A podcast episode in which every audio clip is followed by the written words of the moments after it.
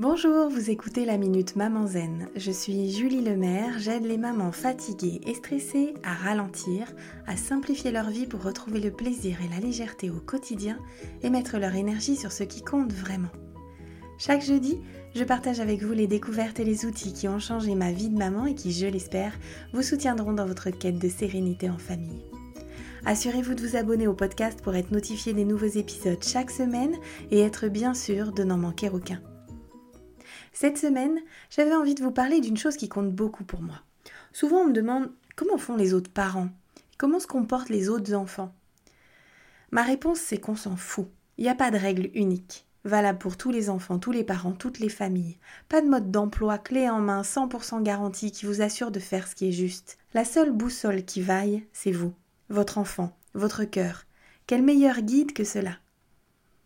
Donc quand vous vous demandez comment font les autres parents et les autres enfants du même âge? Balayez ces questions et demandez-vous à la place qu'est-ce que je veux? Qu'est-ce qui fait du bien à mon enfant? Qu'est-ce qui nourrit notre relation? Qu'est-ce qui me paraît juste pour nous là au fond de mon cœur? Le seul moment où ça vaut le coup de vous intéresser à ce qui se passe chez les autres, c'est pour vous rassurer et éventuellement vérifier si le comportement de votre enfant n'est pas simplement une étape naturelle du développement.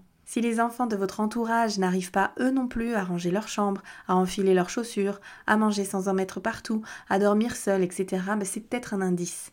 Mais là encore, ça se discute, parce qu'on peut aussi accepter que tous les enfants n'avancent pas au même rythme. On ne peut pas utiliser des données statistiques en permanence, donc c'est à utiliser avec prudence et bon sens. J'espère que ce message vous inspirera à vous mettre à l'écoute de vos peurs, de vos craintes, de vos doutes, de vos attentes, et de travailler dessus si nécessaire pour trouver vos réponses intérieures. Je vous donne rendez-vous la semaine prochaine pour une nouvelle Minute Maman Zen. En attendant, je vous invite à télécharger mon rituel de fin de journée pour maman fatiguée et stressée et à rejoindre la tribu Maman Zen sur WhatsApp. Vous trouverez tous les liens utiles dans les notes de cet épisode ou sur mon site www.mamanzen.com.